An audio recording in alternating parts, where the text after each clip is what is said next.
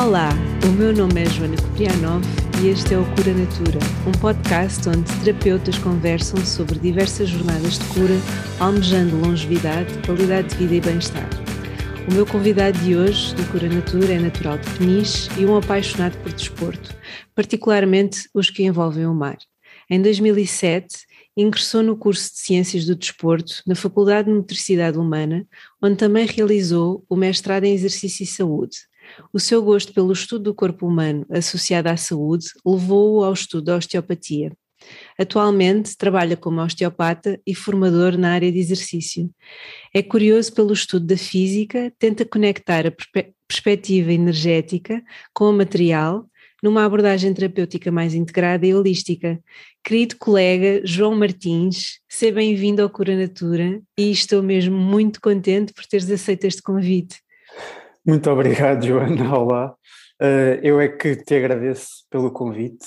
Uh, às vezes, nem, nem, sempre existe assim esta oportunidade de participar nessas conversas e assim gravadas e com, com a imagem que tu tens, não é? Que muito trabalho e, e muito mérito. Portanto, eu, eu, é que agradeço estar aqui, a honra, a honra estar aqui ao, ao teu lado. Obrigada, João. Ah, claro que eu não podia deixar de te convidar, porque para além de sermos colegas na Cascais Clinical Center, tu também és meu terapeuta, como já está a começar a ficar um bocado um hábito de, destas conversas que eu trago aqui mesmo os meus terapeutas. E de facto, tu não és um osteopata assim tão típico se eu posso chamar assim, é? porque já, já os pacientes me tinham comentado que o doutor João passa muitos trabalhos de casa. Sem dúvida. É assim, eu costumo dizer muito isso aos meus pacientes que mais importante do que o momento que estão ali comigo é o que fazem fora dali. E, e eu tento que eles se responsabilizem com isso, que acho que é, é um, é muito importante e acho que é uma das coisas que cada vez falta mais às pessoas é assumir essa responsabilidade por eles próprios. Sim. Porque hum, eu costumo dizer, eu sou simplesmente um, um guia, uma pessoa que dentro das minhas valências consegue ajudar um, em alguma parte da cura ou da vida da pessoa, mas que é a uhum. pessoa que, que tem que se agarrar e, e que seguir em, em frente e que com os trabalhos de casa que eu mando, sem dúvida, que, que faça a sua autocura fora dali do, do meu espaço. Exatamente. Tenho muito essa dia, perspectiva. Ainda no outro dia estava a ler alguns que toda a cura é autocura. Sem dúvida. É, é um dos princípios que eu sigo, tanto para mim e, e que tento passar o máximo às pessoas, que nós só nos conseguimos mudar a nós próprios, ninguém nos muda. Portanto, nós é que temos que procurar o que é melhor para nós e, obviamente, com a ajuda de, de terapeutas ou de, de, outras pessoas que não sejam terapeutas, mas às vezes uma, uma, uhum. uma palavra amiga é, é, ótima, não é? Um, mas que nós temos que assumir essa responsabilidade. Uh, por isso é que eu mando tanto esses, esses trabalhos de casa. E fazes tu, e fazes tu muito bem, e fazes tu muito bem, João, porque eu acho que de facto é muito importante nós passarmos ferramentas para, para as pessoas uh, conseguirem utilizar no dia a dia e não só no momento em que estão connosco dentro do, do gabinete. E, hum, Queres explicar um pouco o que é que é a osteopatia? Porque apesar de ser ah. das terapêuticas holísticas alternativas mais conhecidas, mais conhecidas talvez. Mesmo assim, eu acho que pode haver alguns ouvintes que não saibam o que é que é. Claro.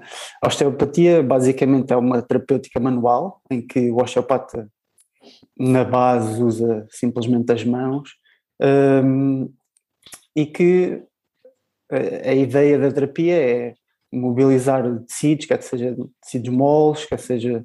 Uh, normalmente as pessoas têm sempre a, ideia do osteopata de, de, instalar os ossos, não é? que isso obviamente não acontece, mas normalmente é a ideia que, que as pessoas têm, um, mas que o princípio é, é, realmente o que estávamos a falar há pouco da autocura.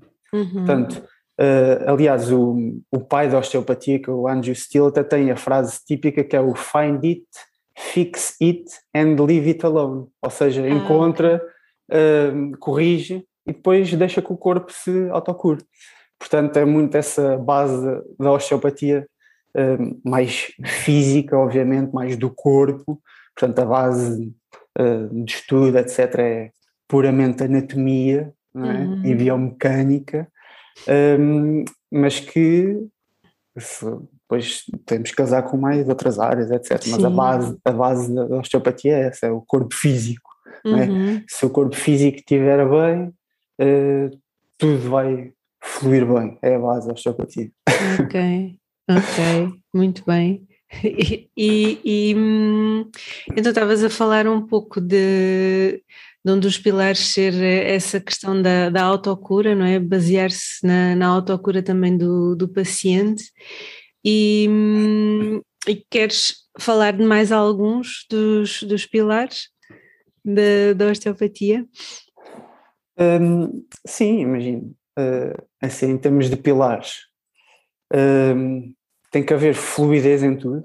Uhum. E quando entendemos fluidez, podemos pensar em fluidez de movimento pela parte musculoesquelética, mas fluidez de movimento em termos de sanguíneos, em termos linfáticos, uh, em termos do líquido cefalorraquidiano, que uhum. um, o nosso sistema nervoso. Portanto, uh, assim fazendo uma analogia, às vezes que explica às pessoas, águas paradas normalmente tendem a, a ficar uh, sujas, não é? Sim, sim. e, e, o nosso corpo não pode ser uma água parada, tem que ser um, um rio fluido. Portanto, uhum. Uh, essa é também muito uma base da osteopatia. Por isso é que existe até a chamada lei da artéria, que é o, sangue tem que fluir e tem que chegar a todo lado. E se o nosso corpo for bem irrigado com sangue, não só, não é? Um, tem que estar bem. Sim, para se oxigenar, para se nutrir e para eliminar toxinas, não é? Tudo o que necessita para fluir bem. Exatamente. E hum, tu achas que as pessoas sabem respirar? muito bom, muito bom. Um, Aparentemente, aparentemente nascem, sabem respirar é assim, de alguma forma, não é? Vamos lá ver. Pode não ser a forma respirar, mais correta. Respirar, claro que têm que saber respirar, senão não, não estavam, estavam vivos. Claro. Agora, sim, é uma das coisas que eu batalho muito, é que nós temos um, uma grande alteração do nosso padrão respiratório uh, e já identifiquei várias coisas que normalmente explicam isso em consulta, uhum. um, ehm, que é o quê?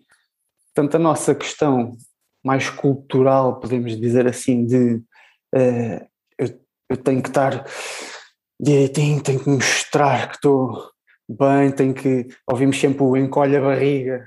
Estica assim, o peito. Estica o peito, não é? Desde miúdos, não é? Desde miúdos que ouvimos uh, um bocadinho essa, essa frase e que fica cá no nosso subconsciente. Sim. Uh, e temos também muita a, a parte visual, não é? Ninguém gosta de. Uh, ter a barriga dilatada, digamos assim, não é? Uhum. Há sempre aquela, o estereótipo do corpo perfeito é ter a barriga ali encolhidinha, uhum. um, mas que não deve ser. E depois também um, a adaptação que nós temos do nosso corpo à vida que levamos e principalmente, uh, às vezes batemos sempre na mesma coisa, mas é o estar sentado o dia todo Sim. é se calhar das piores coisas que podem fazer ao corpo Porquê? Porque eu quando estou sentado na posição de sentado eu não consigo respirar bem, é impossível. É impossível. E se nós formos ver, desde miúdos, uhum. que nesta, nestas, se calhar na nossa geração mais, né, que estamos sentados, né? Muito tempo sentados. Desde a escolinha, que estamos, todo, estamos o dia todo sentados, as brincadeiras passam a ser mais sentadas, depois surgem os computadores, estou sentado, e fazemos a vida toda sentados e, e isso não nos permite respirar como deve ser. Portanto, respondendo à tua pergunta, Sim. acho que a maioria das pessoas um, não inconscientemente uma... não tem uma respiração eficiente. Okay? Exatamente. E, e, o que é que tu costumas ver de melhorias nas pessoas quando elas passam a ter exatamente essa respiração eficiente, que é algo que demora algum tempo, não é? Um processo que demora muito tempo, porque é preciso trazer aqui consciência para um processo que é inconsciente. o que, é que, o que é que acontece eh, mais? Exatamente como eu disse que um dos princípios na osteopatia era a fluidez, né? Um, o nosso diafragma, agora sendo aqui um bocadinho mais técnico, mas não, uhum. não, não me embarajando muito, o nosso diafragma é um músculo no centro do nosso corpo que, que é o principal músculo respiratório, mas não só, tem a função no fundo de dar este movimento tanto a nível visceral uh, como a nível cardíaco uhum. um, a todo o nosso corpo. O que é que eu observo muito quando realmente existe um trabalho, e volto a repetir, não só naquela hora que as pessoas estão comigo, mas principalmente quando estão fora do meu consultório, do meu gabinete, um, que tanto a nível respiratório, portanto as pessoas vão se sentir até menos cansadas, portanto em uhum. termos em termos de ventilação, acabam por ter uma ventilação melhor e sentirem-se menos cansadas, como toda a parte visceral, uh, mais fluida, imagina, tenho muitas pessoas que, que aparecem, por exemplo, com obstipação uhum. e com um trabalho respiratório consistente deixam de ter simplesmente porque o intestino uh, mexe melhor. Sim. Okay?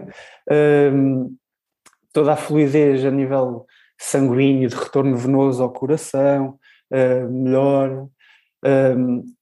e mais importante do que isso, as consequências que o nosso corpo tem depois relativamente a isso. Portanto, as adaptações que o nosso corpo vai criando um, e que, indo a essa, essa causa, né, uhum. um, vamos melhorar muito outras coisas. Um, um, exemplo mais clássico é eu quando não respiro como deve ser, vou ter uma respiração muito mais superior.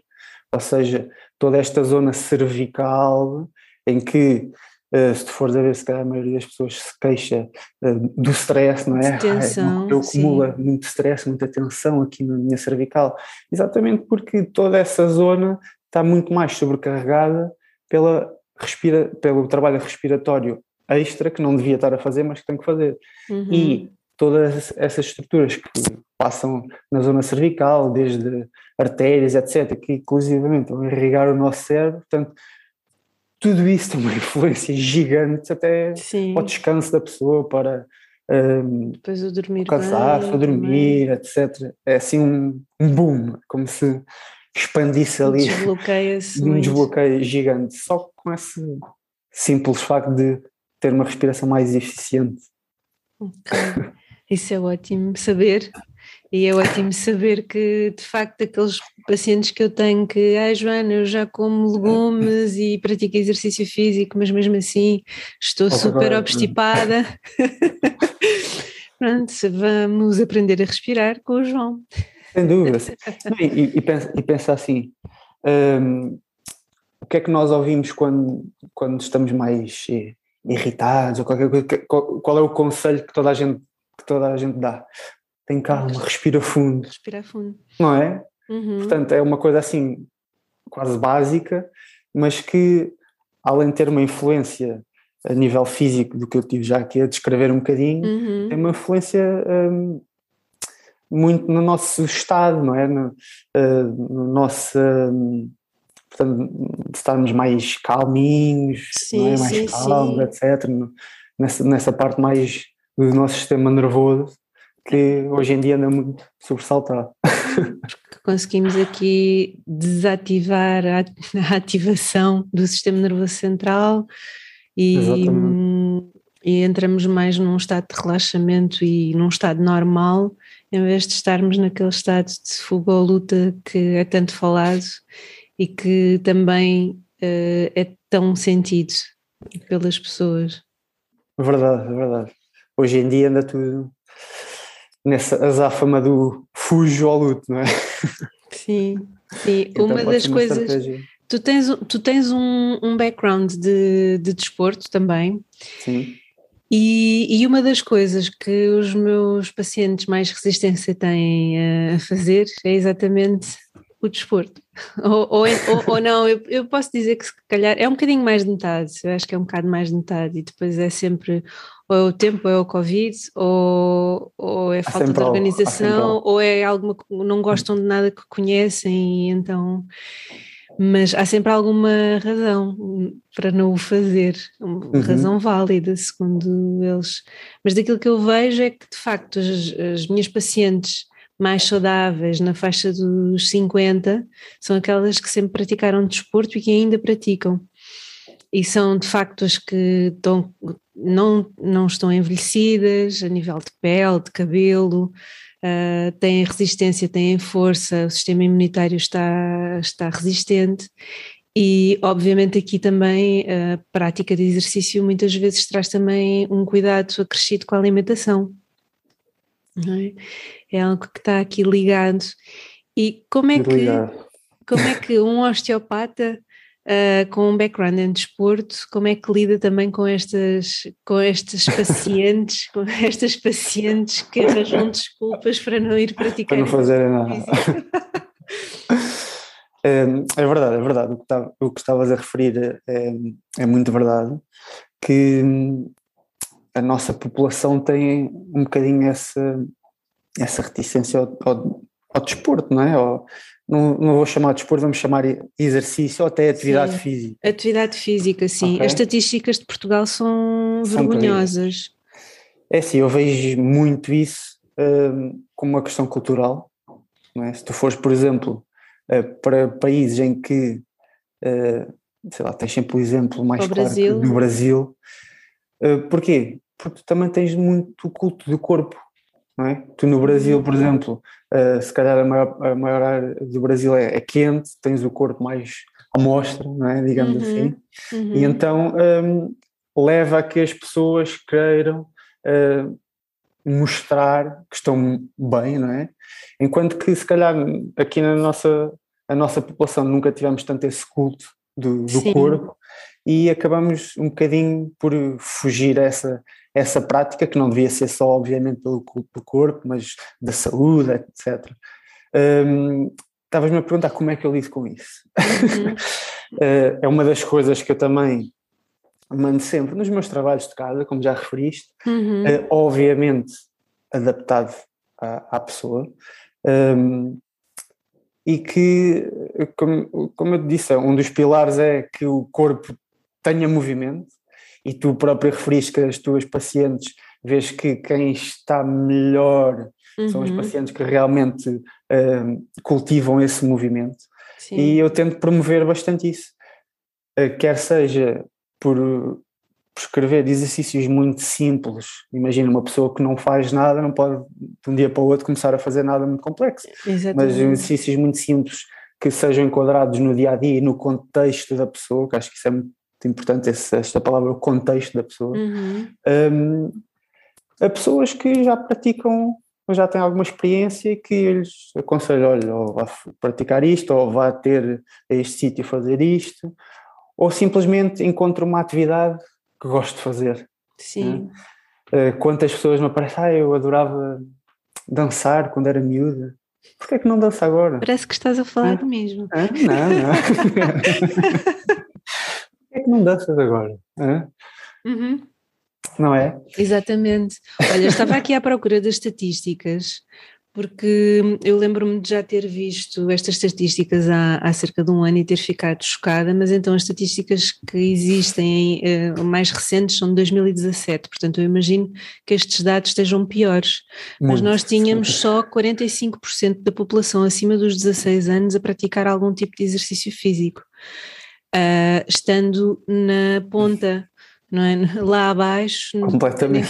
com, to, com todo o resto da Europa. Estamos em penúltimo lugar, só a Croácia que está abaixo de nós, e então depois tu vês que a média da, da União Europeia é 72% ah, da população acima dos 16 anos praticar exercício físico e temos uh, a Dinamarca em segundo lugar, com 93% da população. Okay. Incrível, não é? É, é assim, é, é como eu digo, acho que tudo isto é, um, é uma questão assim muito cultural e é. que requer uma grande análise dessa parte, não é? Uhum. Um, porque é assim, uh, imagina, nós por exemplo em condições outdoor temos se calhar muito, não é se calhar, de certeza absoluta, condições muito melhores do que a Dinamarca, não é? Sim, sim. Portanto, não há aquela desculpa das pessoas, ah, não gosto de treinar fechado no ginásio, não tem que ser, não é? Eh, entendam aqui as pessoas que não tem que ser o fechado no ginásio, ser a prática de exercício, está bem? Há mil e uma maneiras de, de, de praticar. Um, mas... Ir caminhar na praia, ir caminhar na floresta, ir, ir correr, ir fazer tudo, uma série tudo. de... Até, uh, imagina, há pessoas que dizem uh, olha, eu, a minha prática é ir passear o cão. Ok, então uhum. bora passear o cão mais vezes. Uhum. Tá bem? Uhum. Por exemplo. Um, mas isso uh, vem muito de questões culturais. Uh, os países nórdicos certamente têm também um bocadinho mais essa questão da, da saúde, uhum. uh, eventualmente também investa mais em infraestruturas para essa prática, que se calhar nós cá, não tendo tanta essa necessidade devido ao nosso clima, não, não investimos tanto e acabam por as pessoas não quererem é, e também, se calhar, seja, devido ao nosso cima... clima, nós conseguimos ter neurotransmissores de prazer a ser produzidos no corpo só porque temos sol. Só, e, por e, é, e como eles não têm, têm que praticar mais tem que praticar mais exercício para sentirem-se mais. Mais algo a enquadrar, sem dúvida, sem dúvida. Acho que é um. É muito multifatorial é. essa estatística, não é? Exatamente. Um, mas não invalida que não nos empenhemos em passar essa mensagem de que a pessoa tem que se mexer mais, que o corpo, como eu costumo dizer, o nosso corpo está desenhado para se mexer, ponto. Exatamente. Então, é, Senão é não tínhamos das... os músculos que temos, claro, claro, não tínhamos claro. as articulações que Só temos. uma das coisas que já estudei muito é biomecânica, anatomia e se nós formos ver essas coisinhas, todas, todas as nossas pecinhas, todas as nossas articulações, todos os nossos músculos estão feitos para nós nos mexermos. A partir uhum. do momento em que isso não acontece, o corpo não tem a necessidade um, de estar naquela forma é? e acaba por se degradar, entre aspas. Uhum. Outra questão também muito grave são os sapatos, não é? estás, aí, estás aí a pegar nas coisinhas todas que eu te digo. Um, claro, sim, sim, sem dúvida, sem boa dúvida. aluna, eu sou boa aluna.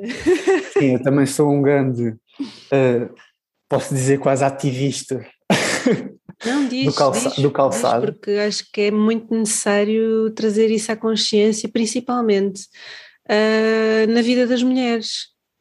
O que é que acontece no calçado?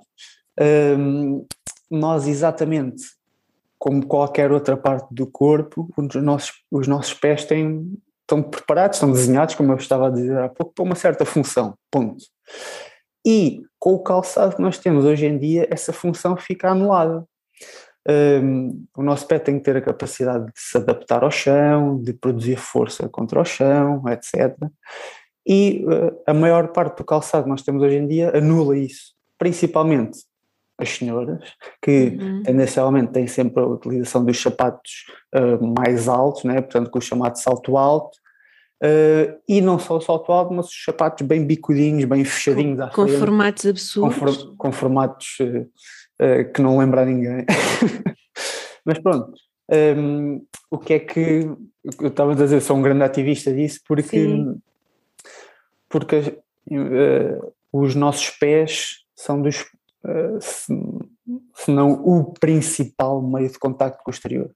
Uhum. Um, ehm, e se o nosso meio de contacto com o exterior está condicionado, obviamente que tudo o resto por aí acima vai estar condicionado. Um, e explico muito isso em consulta. Às vezes, eu, na primeira consulta, sou super chato a explicar isso às pessoas, mas eu gosto que elas compreendam isso para depois uh, os tais trabalhos de casa fazerem sentido. Uhum. E que eu, o simples facto de ter um calçado um, que me condicione isso pode-me alterar o padrão da marcha, que me vai alterar o padrão respiratório e que todas as consequências que já falámos anteriormente, pode ter a alteração no padrão respiratório. Uhum. Portanto, só no calçado. Uh, portanto, deixo aqui a mensagem, já que muitas pessoas nos vão ouvir, comecem Sim. a andar mais descalços. Sim. Descalços, em contacto com a terra, fazer o, o grounding, cada vez há mais Exatamente. informação sobre isso, não é? Exatamente. O grounding, quando nos conectarmos com a terra. E, obviamente, que na nossa logística do dia a dia, nós não, infelizmente não podemos andar sempre descalços, uh, mas o calçado que nós uh, uh, compremos, não é? que que iremos arranjar que seja o mais próximo do descalço. Com isto, não sou radical, não digo que as senhoras não ponham não um, salto alto, um salto alto bonito quando têm um evento, etc. Obviamente uh, que a parte estética também alimenta a pessoa, mas no, no dia a dia uh, que tenham um calçado mais próximo do, do, descalço. de descalço. Portanto, entendam o calçado como um protetor para o pé e não um comprometedor da sua função. Uhum. Uhum. Eu, sou, eu sou uma ativista do não utilizar calçado dentro de casa, portanto, já grande parte do dia já, 100%. já estou. Se há, uma coisa que agora, uh, esta, esta questão toda das pandemias, etc., que, que houve e que trouxe de bom, uhum. é que eu uhum. vejo que cada vez que vou à casa de uma pessoa, ela diz: Ah, agora deixamos o calçado ali à porta. E tu, finalmente!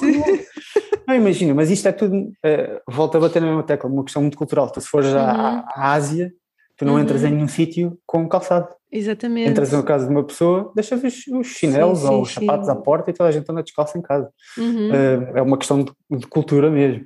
É. Uh, pronto, é. acho que foi aqui um incremento bom que nós tivemos agora ultimamente. Eu também acho sim, eu acho que é espetacular. Diz uma coisa, tu como é que tu integras então esta parte energética com a parte material do corpo? Tu também uh, sabes e acreditas que as, as emoções em uhum. determinados lugares do corpo têm determinados significados e que também ficam cristalizadas no corpo? Oh, claro que sim, sim. Claro que sim, claro que sim.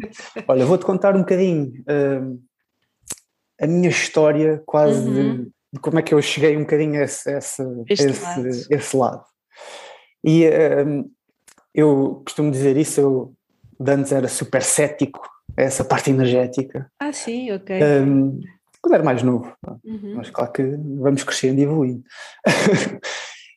um, um, mas imagina, eu gosto muito de estudar física um, por recreação, Uhum. E, e começam a perceber que tudo à nossa volta, incluindo todas as nossas células, são constituídas maioritariamente por energia. Energia. Ponto.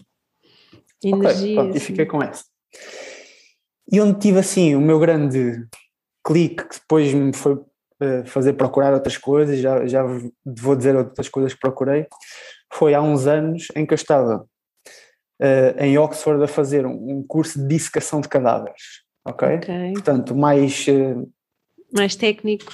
Mais técnico e o mais de corpo físico uhum. de haver, não é? Abrir um corpo. E realmente estava lá, uh, estava com um amigo meu, um grande amigo meu, que também considero, considero um mentor meu, e, e estávamos, portanto, com os corpos ali à frente, já, é, tenta ver esta imagem, não é? Uhum. E, ele, e, ele, e ele fala e diz-me assim: Já pensaste que estamos aqui a ver estes corpos exatamente como são os nossos? O que é que há de diferente deste corpo para um corpo vivo? O que uhum. é que uhum. saiu dali? Não é? Porque o corpo, o resto está tudo igual. Temos os músculos, os ossos, tudo, está lá tudo. O que é que, uhum. o que, é que deixou de lá estar? E aquilo fez-me assim uh, fez-me pensar, né, pá, realmente, o que é que deixou de estar aqui neste corpo? Porque este corpo é igual ao meu, uhum. só que o meu está vivo e este não. não é? E então, um, epá, fiquei a pensar naquilo, ainda hoje penso muito, é se calhar das questões que me batalho mais. Mas com isso, uh, pus-me a pesquisar mais uh, nesta parte energética do corpo, o que é que, o que é, que é esta energia que tinha o corpo, e cheguei à, ao conceito da aura, uhum. a, a, aura do nosso corpo, a, energia que temos à volta do nosso corpo.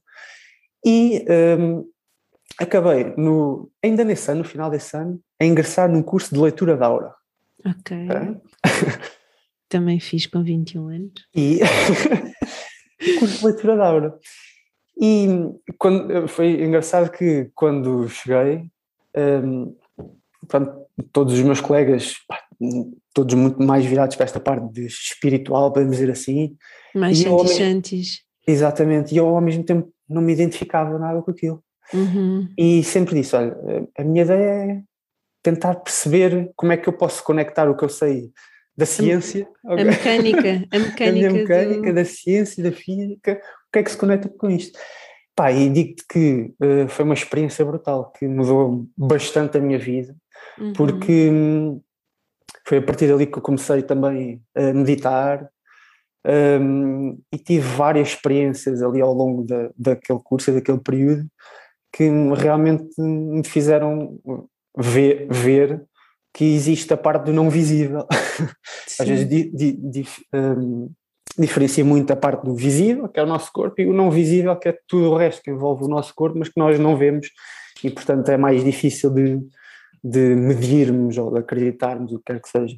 Uhum. Um, e então essa experiência foi assim um, um grande shift aqui na minha vida e que depois me vou procurar um bocadinho mais desta parte de energética, a estudar um bocadinho um, tudo o que há mais a nível oriental do, dos nossos centros energéticos, assim, conhecidos pelos chakras, e o que é que isso significa, e como é que pode estar conectado com o nosso corpo.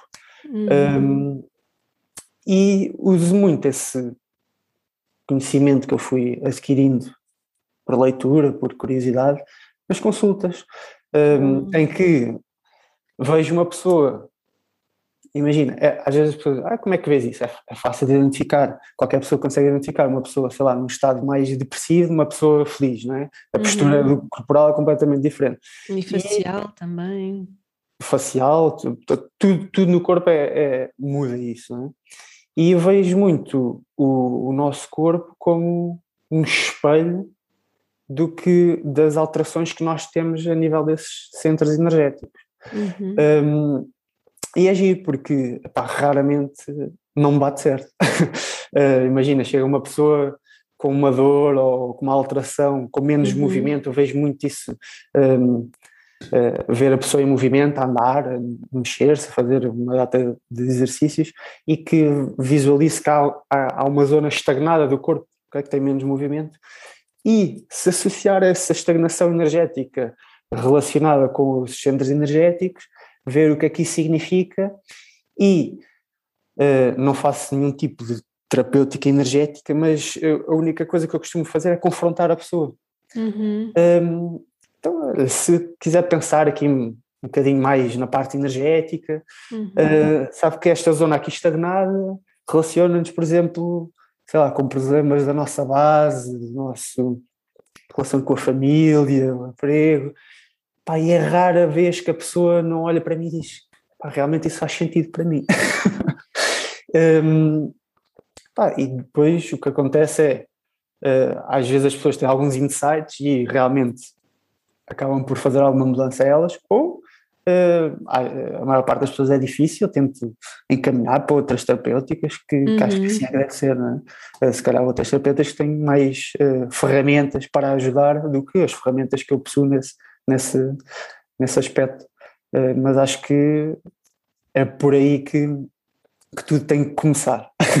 Sim, sim, é, é importante, eu acho que é cada vez mais importante nós percebermos uh, muito do que na China já se sabia há milénios de, de relacionar uh, o, o, as emoções com os determinados órgãos, é uma das coisas que eu também falo no meu livro. Eu lembro-me de, num, Muito acho que era no Porto, quando eu estava a apresentar o livro, estarem a dizer que era dos primeiros livros em Portugal que relacionava emoções e o corpo físico. O corpo físico.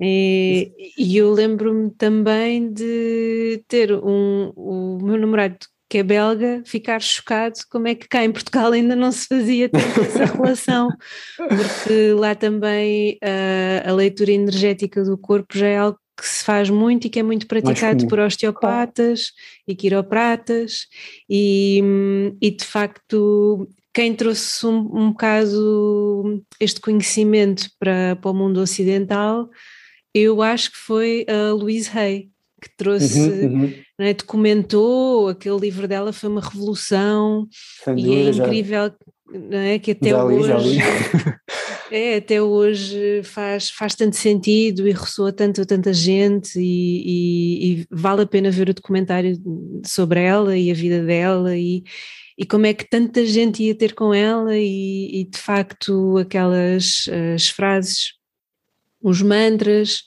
uh, se nós praticarmos aquilo todos os dias também nos ajuda bastante, mas também trazer consciência para o significado do que é que nós temos que está a acontecer no nosso corpo. E qual é que é o significado emocional. E depois houve cada vez mais livros também a serem escritos sobre isso e, e, e, há mais um que é que eu também gosto muito de consultar, que é o Teu Corpo de Exame-te, uhum Não me recordo. também é, uma daquela, também é um daqueles livrinhos que eu de vez em quando vou. É pá, tenho aqui este caso que. Sim. Deixa-me ver o que é que diz aqui. Sim, sim, sim. Que é da Liz Bourbeau. Uhum. Quase e... sempre faz. É tipo a enciclopédia de consulta. Exatamente, eu adoro ter esses dois livros. Aconselho muito os livros da Louise Hay, principalmente porque existem as versões de bolso Uhum. São livros mais baratos e são livros que facilmente consegues levar de um lado para o outro, então se tens de ficar em algum lugar, não ficas à espera, como diz o Eckhart Tolle. Eu nunca espero. Porque eu tenho sempre algo para fazer. Exato. É, no caso dele é meditar, não é? Contemplar, uh, que também pode ser o nosso. Ou então, ou então ler. Ou então ler, que também, também poderá ser uma forma de meditação. Às vezes temos muita ideia de que a meditação é eu estar sentado na posição de lotos sem pensar em nada, mas completamente errado. É? Uhum. Uh, existem muitas formas de meditação e, e, que devem ser adaptadas à pessoa, é? ao contexto sim, da pessoa. Sim, sim. mas uh, agora tu tens um insight que é, estás a falar nisso de a leitura de facto ser uma forma de meditação e de estar em, em mindful. Uhum. De facto, há cada vez menos pessoas com capacidade para ler livros exatamente porque não, têm, não conseguem estar neste bem estado. Observado, bem observado.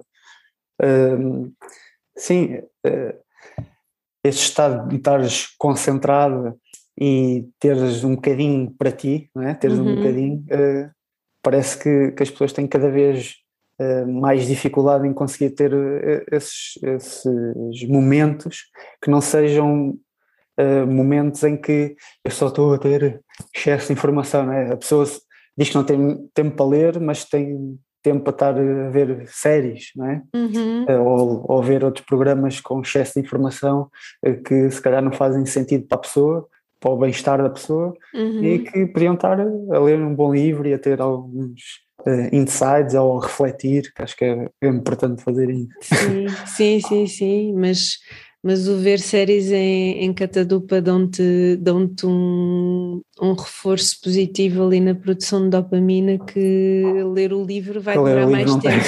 vai demorar mais tempo. Sem dúvida, sem dúvida. Não é? É, é mais rápido teres esse. É um, esse é um processo mais rápido.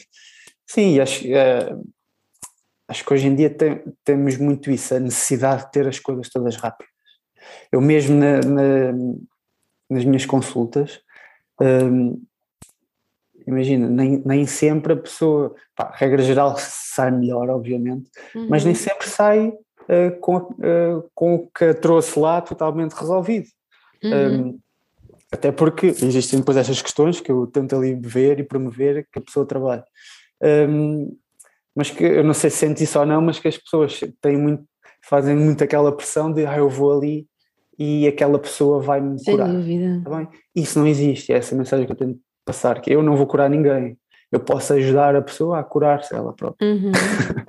sim, sim. Há algumas, já não há tantas hum, a buscar a naturopatia como uma cura rápida, mas o primeiro impulso é muito, é muito esse que é hum, tentar resolver logo, mas aí a abordagem é mais uma abordagem de eliminação de sintomas e não de chegar à root cause, não é? À Exatamente. do problema.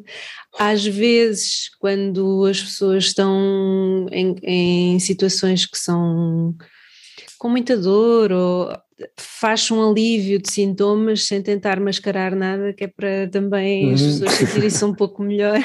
Claro, sem dúvida. Sem é? Dúvida. E também porque estar, estar mal também vai piorar o, o estado de saúde.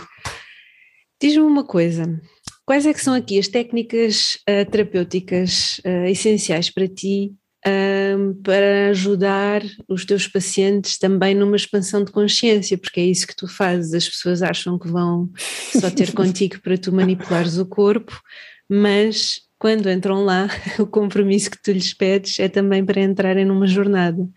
Um, e então, quais é que são estas técnicas? Olha, a técnica de base, que foi o que já tivemos a falar aqui, é a respiração. Uhum. Sem dúvida. Para mim é a base de tudo. Um, e depois, em, em, termos de técnicas, eu tento adaptar a, à, à, pessoa e à capacidade que a pessoa tem e ao, e ao, que a pessoa vai conseguir fazer. Uh, se eu vejo que a pessoa realmente já tem, por exemplo, um, já tem um, uma mente um bocadinho virada para esta parte da meditação, etc. Uhum. Uh, tendo promover mais isso, às vezes até ensiná-la a respirar melhor nessa parte. Uhum. Um, e, e encaminhá-la eventualmente até para, para outras uh, terapêuticas que, que ajudam nesse sentido, um, se não simplesmente uh, a técnica base de ok, vai se deitar, não vai pensar em mais nada uhum. vai só concentrar em respirar quatro vezes. Okay? Depois descansa, pensa no que quiser e volta e respira mais quatro vezes. E, e dando essa progressão assim, um, é claro que depois a pessoa sentir melhor vai tendo abertura para, para depende muito da abertura da pessoa para, para, para fazer outras coisas em casa, etc. Uh, às vezes recomendo muito leituras, que uhum. acabamos de falar disso, que para mim também considero uma técnica, não é? Eu, eu ler, uh, expandir-me através de, da leitura. Uh, quando a pessoa tem abertura para isso, recomendo algumas leituras, mas basicamente da minha parte é, é, é o que eu faço, é ensiná-las a respirar para terem aquela base, para conseguir entrar mais calmas e ter um bocadinho essa introspeção. Uhum. Um, e depois adquirirem mais conhecimento para, ou através de uma leitura, ou através de contacto com outras pessoas que eu acho que sejam pertinentes para, para o caso dessa pessoa. Portanto, posso dizer que a tua abordagem é uma abordagem da osteopatia psicossomática? um, é um bocadinho. Sim, podemos, uh, podemos referir assim um bocadinho isso, apesar de. Porque tu integras aqui a parte emocional Sim. Um, e, e consegues integrar também a parte de trauma. Uh, onde Olha, é que fica registado no corpo? Tu consegues, com certeza deves perceber isso, mas aplicas também sim, na, na, consulta. Um, um bocadinho. Um, outra, outra jornada que eu também já tive uh, e que fiz formação, apesar de não exercer, mas acho que faz todo o sentido e cada vez reencaminho mais, um, é a hipnoterapia. Uhum. Um, em que essa técnica, essa ferramenta, uh, consegue ter a capacidade de ir ao subconsciente da pessoa e ir buscar um, eventos que a pessoa teve, traumas, e às vezes não gosto muito de falar da palavra trauma porque temos sempre uma conotação negativa, não é? Mas uh, foi um evento que mas eu já expliquei, eu já expliquei aqui diversas vezes que o trauma pode ser outras coisas. Claro, não, que não sejam só é um, algo negativo. É? Sim. Portanto, que não seja digamos, só algo muito grande, não tem que ser um evento só sim, nem gigante. Sei, nem sei, exatamente, nem ser gigante. Uh, simplesmente foi, houve algo que provocou um misto de, de emoções na pessoa que uhum. condicionaram para o resto. Um, e é giro que essa técnica, e uh, cada vez recomendo mais, vai mexer naquelas coisinhas pequeninas que principalmente nós uh, cimentámos na infância e que depois têm uma grande repercussão para nós enquanto adultos. Uhum. Um, portanto, acho que é uma técnica excelente. Um, e tu perguntares-me como é que eu enquadrava isso na minha consulta. Um, sinceramente, não aplico muito essa técnica, uhum. pontualmente, alguma, essa técnica, portanto, essa vertente, que, é que tem muitas Sim. técnicas, mas, mas essa informação que eu tive, esse conhecimento que eu tive, ajuda-me bastante um, a chegar um bocadinho a essa parte traumática que está expressa no corpo da pessoa. E depois, Sim. se eu vi que realmente uh, que é preciso ir mais profundamente, que Sim. acho que todas as pessoas iam passar por isso, então reencaminhar para uh, outra terapia mais específica, portanto, na hipnoterapia, acho que é uma ferramenta muito boa de se usar e que tem, tem grandes resultados. Ótimo, é curioso, é curioso porque ainda antes, a conversa que tive antes uh, da conversa contigo foi exatamente sobre a experiência somática, uhum. na ótica de uma fisioterapeuta. E, e é muito eu acho que é bastante bonito nós conseguirmos perceber que cada vez mais cá em Portugal, no mundo já existe há algum tempo, mas cá em Portugal haver mais esta consciência das emoções, do impacto das emoções no corpo físico, nós uhum. temos vários uh, corpos. Exatamente. No corpo físico, um, como é que nós também conseguimos aqui aliviar e, e, voltar a ajudar o corpo a encontrar o seu próprio equilíbrio? Para de facto então uh, considerarmos que estamos com saúde e, e bem-estar. O que é ah, que, o que, é que te faz sentir mais inspirado? do João osteopata?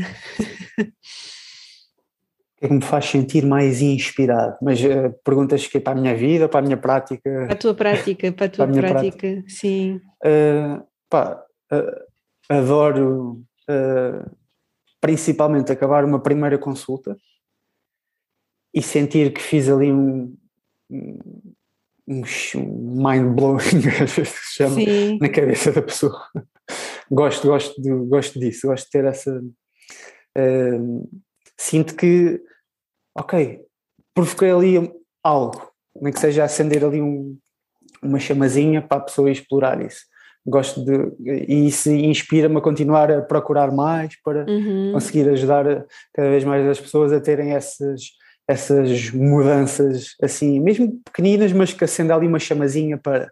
Uh, acho que se calhar é algo que me inspira mais mais do que também, eh, obviamente que é bom também ter, sei lá, uma pessoa eh, em, em consultas posteriores a dizer ou a ligar-me, olha pá, lembrando tanto si hoje, Sim. disto que me disse aqui há dias e que fez e que, uh, e que realmente agora faz todo o sentido e que eu sinto-me melhor por causa disso que falou ou, ou que fez ou o que seja, claro que também é muito gratificante, mas, mas mais, eu gosto mais daquela aquele é... pequenino shift que às vezes a pessoa faz como se fosse assim quase um, Houve, há um uma, impacto, uma chapadinha na cara. Há um impacto que nem que seja a nível atómico. Sim, sim, sim, sim. Epá, a qualquer nível que seja, mas que, que a pessoa Mas é tão bom quando mudança. nós vemos que os, que os pacientes também aceitam aqui estes nossos convites para olharem para algo de uma perspectiva diferente Sim, acho... é, isso, não é? É isso que acontece nessas situações. Cada vez mais as pessoas vão estando um bocadinho abertas a isso. Um, obviamente que tudo que. Eu costumo falar muito disto, é tudo que não seja, ou que seja mais difícil de ser mensurável, de ser medido, um, nunca vai ser tão aceite, uh, porque é difícil aplicar pelo método científico, não é? Uhum. Tudo o que falamos, eh, tudo o que, sei lá, um, tudo o que existe na medicina convencional tem como base o método científico. Claro. Excelente, e eu sou 200%, não é 100%, 200% a favor do método científico. Uhum. Agora, temos que ter, e, e acho que um, quem conhece bem o método científico tem, tem humildade tem que ter a noção que não chega a tudo. Ou pelo menos uh, por exemplo, estas terapias que nós falamos mais uh, são difíceis de medir ou ainda, ainda não, não, temos, temos tecnologia, sei lá, hoje em dia para medir isso, não é? Uhum. Então, uh, lá por uh, haver o argumento de ah, isso não está provado cientificamente, mas não quer, então, mas, uh, exatamente, assim, não está tá provado cientificamente, mas, mas já foi testado, sequer, percebes? Uhum. uh, portanto, acho que é um argumento que não é que, que nunca pode assim ser tão não válido. Não se pode aplicar a tudo. Não se pode aplicar a tudo. Um, e acho que muitas vezes uh, estas terapias são um bocadinho postas de parte ou não estão creditadas uhum. por causa disso. Uh, mas eu penso que cada vez as pessoas dão mais valor ao resultado e ao, ou feel good factor, né, ou se sentirem bem com o resultado, uhum. um, e que, pá, que realmente um, tem que ser uh, por aqui o caminho, não é? tem que ser uh, cada vez mais darmos importância, obviamente, à nossa parte física e química, mas também à, ao que eu chamo ao não visível, não é? Uhum. Está bem? Acho que, que tratar tem, muito tem, do não visível. Tem, tem que tratar muito do não visível, acho que é a nossa base. Sim, sim, sim. Bom, João, isto é incrível, o tempo passa rápido. Nós estamos, já estamos quase aqui ao amor. próximos do fim. o que, que, que, mensagem é que tu queres deixar aos nossos ouvintes sobre hum, a, a, tua terapia não é sobre, mas que mensagem é que queres deixar aos nossos ouvintes para que entendam quando, é mais quando é que devem recorrer à é osteopatia e, e como não recorrer à osteopatia com muita frequência? ok. Um, relativamente à osteopatia, é para toda a gente, desde dos recém-nascidos às pessoas mais idosas. Um, é bom falares aqui dos, dos recém-nascidos, que eu esqueci-me de perguntar, mas é algo que as pessoas também não têm noção. Sim, sim, cada vez. E uh, muitos, vai, torcicolos, muitos torcicolos pós-parto, por exemplo, que muito, muito, provoca, muito, provoca depois muitos refluxos, muito desconforto um, no bebê. Um, um impacto gigante. É assim, há pouco falámos de traumas, não é?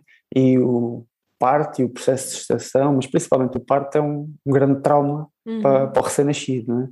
Um, portanto, a osteopatia em termos físicos consegue, a osteopatia pediátrica, neste caso é uma especialidade da osteopatia, consegue um, ajudar bastante um, depois uh, que as crianças com o crescimento não tenham repercussões que muitas vezes facilmente, se forem vistas logo nos primeiros dias, um, uh, têm uma evolução melhor um, e que facilmente eram curáveis, digamos assim, que não teriam essas repercussões quando, quando crescem.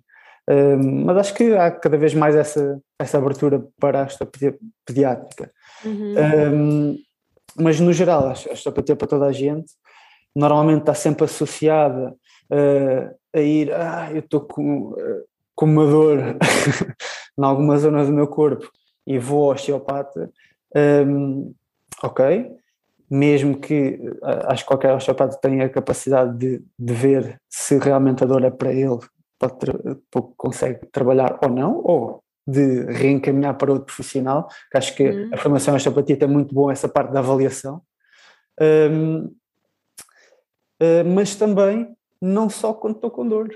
Acho que, uh, exatamente como qualquer outra terapêutica, uh, deve ser uma terapêutica que a pessoa deve, pá, nem que seja, eu, eu costumo recomendar, tipo como as pessoas vão ao dentista de seis em seis meses fazer a, a lavagem aos dentes, irem ao osteopata uh, de seis em seis meses ou preventivamente. no máximo uma vez por ano.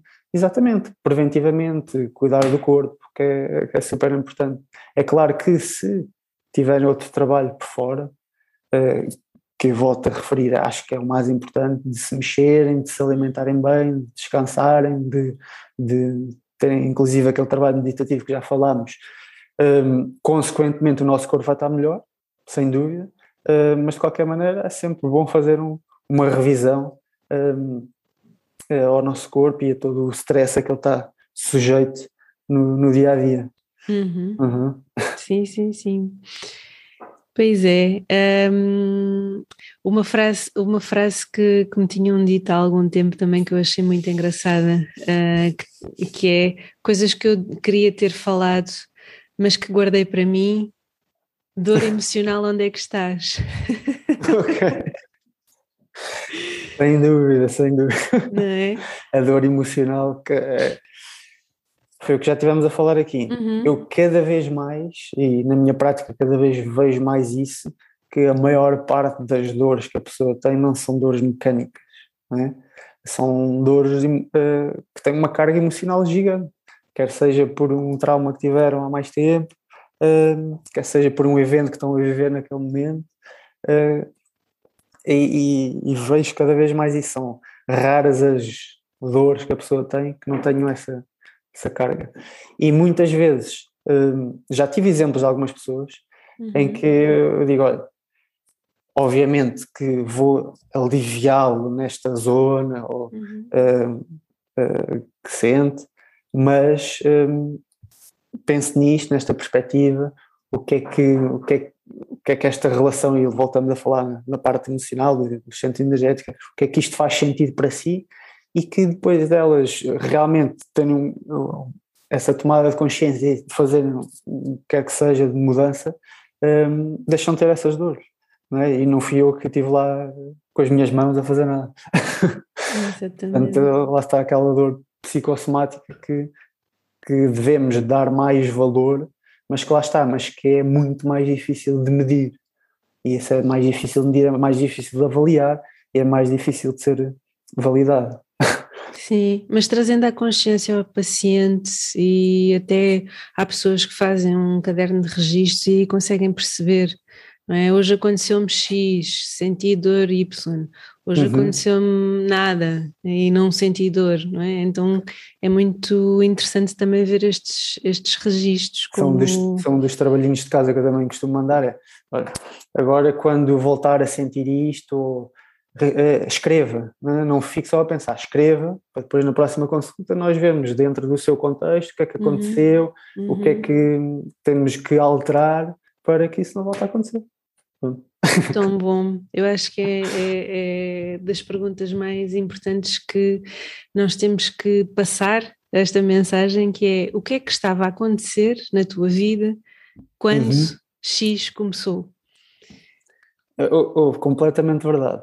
Uh, eu às vezes debato muito isso uh, com alguns colegas e costumo dizer que pá, não podem existir doenças crónicas ou dores crónicas, porque só poderia existir isso se a pessoa tivesse nascido com isso e mesmo assim eh, uhum. tinha tido alguma alteração, nem que seja intrauterina, para ter isso, né?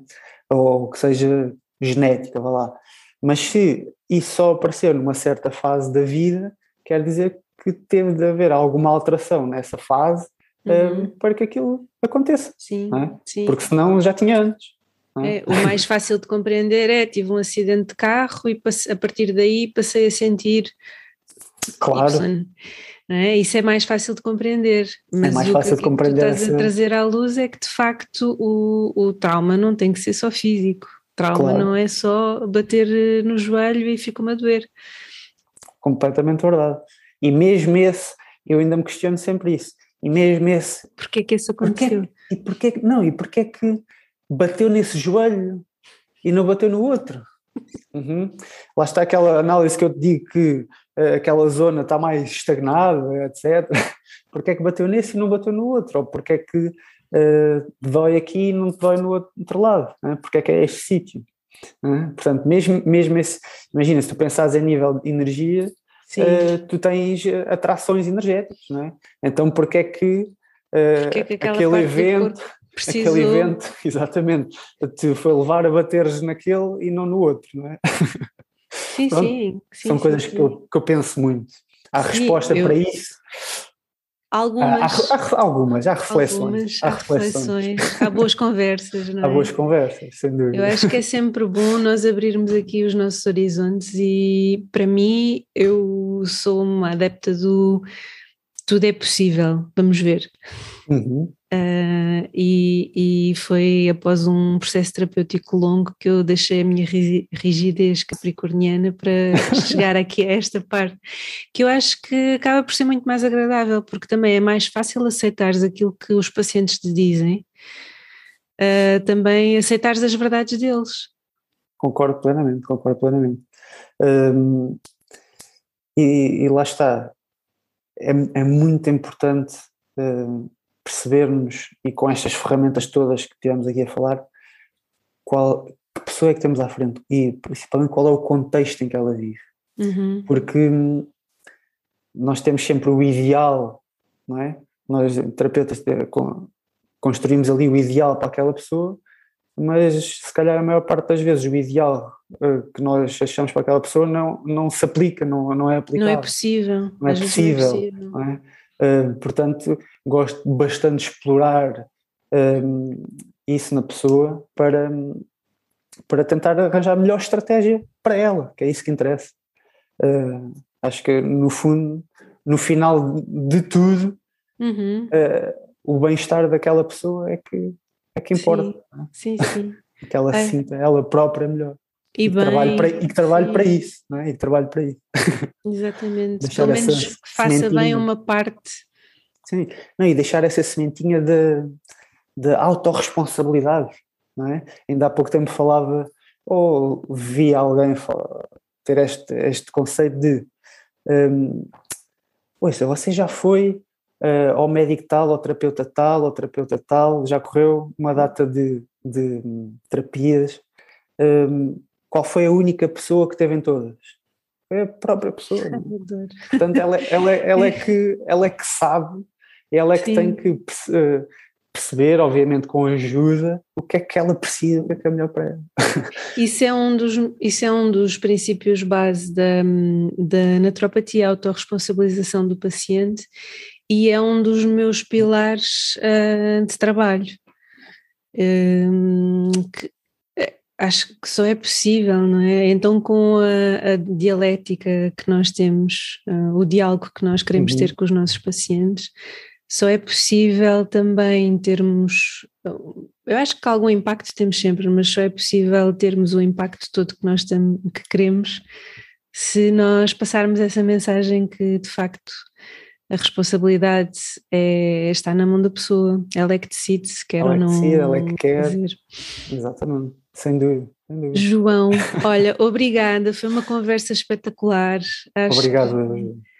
as pessoas ficaram a perceber um bocado melhor de, de facto o que é que a osteopatia pode fazer por elas e que o corpo também guarda as emoções, um bocado aquela pergunta, não é? De qual é que é a diferença de um corpo vivo e, e os outros, é que há coisas que não se veem, que estão lá dentro.